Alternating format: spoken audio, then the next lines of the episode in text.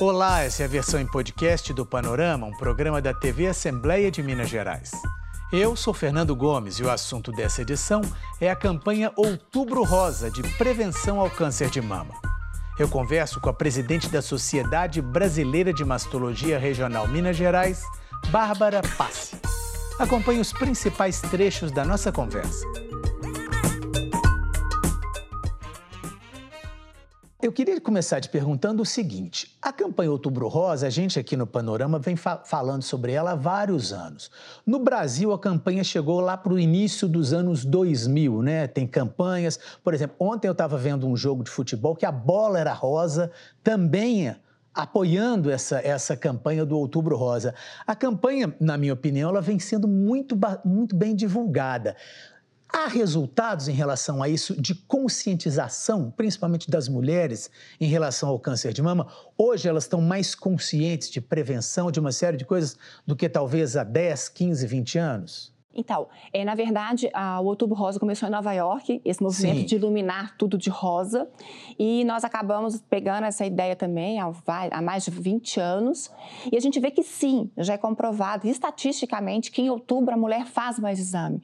Então, nós estamos conseguindo orientar, mostrar a importância de procurar um médico, não só especialista, que seja um médico generalista e fazer os exames de rastreamento né, para a gente conseguir fazer o diagnóstico mais precoce do câncer de mama. Então, é efetivo sim. Tá? O, o Outubro Rosa tem se mostrado muito efetivo e a gente vem contando cada vez mais com isso. Juntos somos mais fortes. Hum. É a mídia, são as empresas, é a informação dentro de escolas, dentro de universidades. Então a gente tenta conscientizar mais a todos, não só a mulher. Se você sabe que homem também tem câncer de mama. Pois é, é uma outra questão. Menos, mas também é. é e como é que é a detecção no homem, por exemplo? Então, que tipo de exame eu, eu poderia fazer? É o exame clínico só. Geralmente, quando o homem tem câncer, ele tem um nódulo palpável. Então, ele vai notar que a mama está diferente. Ou quem realmente é muito magro, não tem nem mama, tem areola e, e, aparece como se fosse um broto mamário. Aí a gente vai pesquisar. E, na verdade, para cada 100 mulheres com diagnóstico de câncer de mama, a gente tem um homem. Então, não é tão pouco. É, é 1% em relação às mulheres. Mas existe. E muitos homens não sabem que existe câncer de mama. Então, a gente aproveita o outubro rosa para mostrar também para o homem que tem que se olhar. Perfeito. E a conscientizar a família.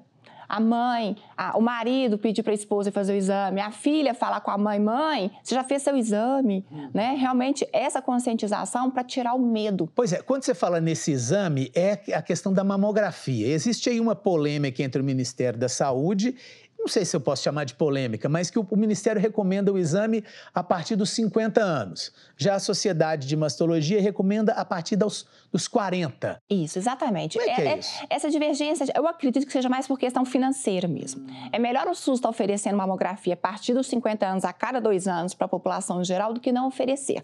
Mas o Brasil tem uma casuística muito triste. A gente ainda não sabe por quê. É, a Universidade de Goiás mostrou que no Brasil cerca de 30, 30% das mulheres têm câncer de mama antes dos 50, entre os 40 e 50 anos. Então, essa conduta do Ministério da Saúde, a gente está tirando um terço das mulheres que têm comprovado câncer de mama no Brasil do rastreamento. Uhum. Então, a Sociedade Brasileira de Mastologia recomenda mamografia anual anual. Anual, uma vez por anual, ano? Anual, uma vez por ano, a partir dos 40 anos de idade. Uhum. E alguns casos especiais, por exemplo, se é uma pessoa que tem uma história familiar positiva, de repente, algumas vezes a gente começa 10 anos antes que o parente de primeiro grau teve. Uhum. Então, minha mãe teve com 40, eu vou começar com 30. Uhum. E podemos acrescentar alguns outros métodos, como ultrassom e ressonância mamária. Mas a gente vai individualizar. De uma maneira geral, o método de rastreamento é, a partir dos 40 anos, uma vez por ano, a mamografia. 60% das mulheres brasileiras não fazem mamografia, sabe por quê? Medo. Medo da mamografia. Medo do exame, medo da dor do exame e medo do resultado do exame. Então, por isso que ações como essa que eu estou aqui hoje falando para a população são importantíssimas. Por quê? Uma vez que a gente faz a mamografia de acordo com a recomendação da Sociedade Brasileira de Mastologia, a gente consegue fazer o diagnóstico do câncer de mama precocemente e a gente chega à cura de até 95%. Uhum. Eu não estou falando de sobrevida, eu não estou falando que a mulher vai viver mais, eu estou falando que ela vai ter cura. Uhum. Isso porque todos os tratamentos avançaram. Cirurgicamente, a gente está menos agressivo. A gente tem técnicas de reconstruções mamárias quando a paciente tem que tirar a mama toda, que é a mastectomia, cada vez melhores. A gente tem tratamento que a gente chama de adjuvante com a, com a oncologia, que são os tratamentos clínicos mais eficazes, que é quimioterapia, hormonoterapia, é, droga-alvo, radioterapia com equipamentos melhores, com menos efeitos colaterais na mulher. Então, assim, o conjunto todo melhorou. Mas o medo não. Mas a mulher ir lá fazer, não. Piorou. Nós estamos tendo dados piores do que a gente tinha cinco anos atrás, pré-pandemia. Infelizmente. E a Assembleia de Minas também está envolvida com a campanha de prevenção ao câncer de mama. A Comissão de Saúde realizou audiência pública sobre o assunto e o repórter Sidney Gomes acompanhou. O câncer de mama foi a doença que mais matou mulheres mineiras no ano passado, de acordo com a Secretaria de Estado de Saúde.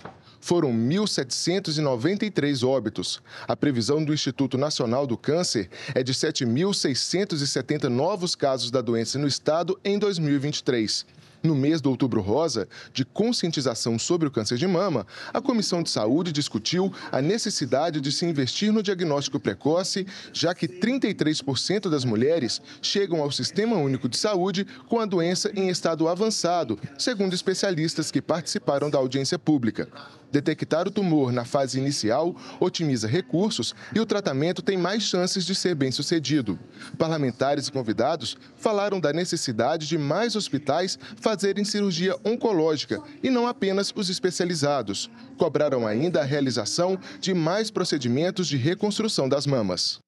Bárbara, você participou aí da, da reunião. O que mais foi debatido? O que, que você colocaria como, como destaque, como prioridade, justamente para vocês lidarem aí com o poder público, o legislativo no caso, com o executivo nessa reunião que vocês vão ter aí com a Secretaria de Saúde? É, foi interessante que a Secretaria de Saúde também veio. Ah, veio uma representante da Secretaria de Saúde e a gente vê envolvimento também do Estado. O Estado está querendo reverter esse quadro. Então, assim, às vezes é, são coisas simples que a gente consegue talvez mudar, mas o Brasil é burocrático. Então, por exemplo, essa questão que foi comentada sobre os hospitais gerais também poderem realizar cirurgias oncológicas no câncer de mama. Por quê? Hoje só os CACONs, que são centros de referência em oncologia, podem operar câncer. Nós temos até universidades aqui em Belo Horizonte que não podem fazer cirurgia de câncer não podem por questões do buro... Ministério da Saúde. Hum, e não é o Estado, e não é, não é o Legislativo, não é a Prefeitura, é o Ministério da Saúde, é o governo federal. Então, foi uma das pautas ontem a gente tentar mudar isso no Ministério da Saúde de permitir hospitais gerais também fazerem cirurgia pelo SUS. Porque não pode. Então, por exemplo, eu estou numa cidadezinha no interior de Minas que tem uma Santa Casa mas ela não é um CACOM, não é um centro de referência oncológico. Eu tenho um especialista, ele não pode fazer cirurgia. Uhum. O SUS não autoriza. Então, isso aumenta a fila nos centros de referência para paciente que precisa ser tratado. Uhum. Então, talvez ela fosse fazer um tratamento muito mais rápido do que ter que ir para um centro de referência numa cidade maior, uhum. sendo que tem acesso. Hoje, o mastologista está saindo das residências médicas capacitado para fazer não só a parte oncológica, como a parte reparativa, reconstrutiva. Que é outra questão, né? Quer dizer, depois que a mulher passa por uma cirurgia, depois que ela retira o câncer e tudo, ainda tem essa questão da reconstrução, que também são poucas pessoas que têm acesso a isso, né? É, na verdade, a gente já vem aumentando muito esse número. A expectativa até pré-pandemia era 44% das mulheres estavam fazendo a reconstrução. No, no, no sistema público no sistema ou no geral? Público, no sistema público. Uhum. E agora já caiu para 30%. Porque mais mulheres deixaram de fazer o rastreamento. A gente teve um represamento muito grande durante a pandemia. Então, a gente teve mais casos de cirurgias mais agressivas, que são as mastectomias. Uhum. Mas hoje a gente consegue, de uma maneira geral, oferecer sim tá? E, e isso é uma coisa muito importante para a mulher, porque eu, eu, costumo dizer que a mulher não quer só estar tá viva, ela quer estar bem. Sim. A mama é questão de autoestima, é questão de sexualidade, é questão de feminilidade. Então, uma vez a gente está tratando a mulher, a gente não está tratando a mama, a gente está uhum. tratando uma, um ser humano, um corpo por inteiro. Então, a parte da reconstrução, ou principalmente nem precisar dessa reconstrução, porque geralmente a gente faz a reconstrução em pacientes que sofreram mastectomia. Uhum. E faz mastectomia, geralmente quem fez o, o, diagnóstico mais tardio, uhum. que são lesões maiores.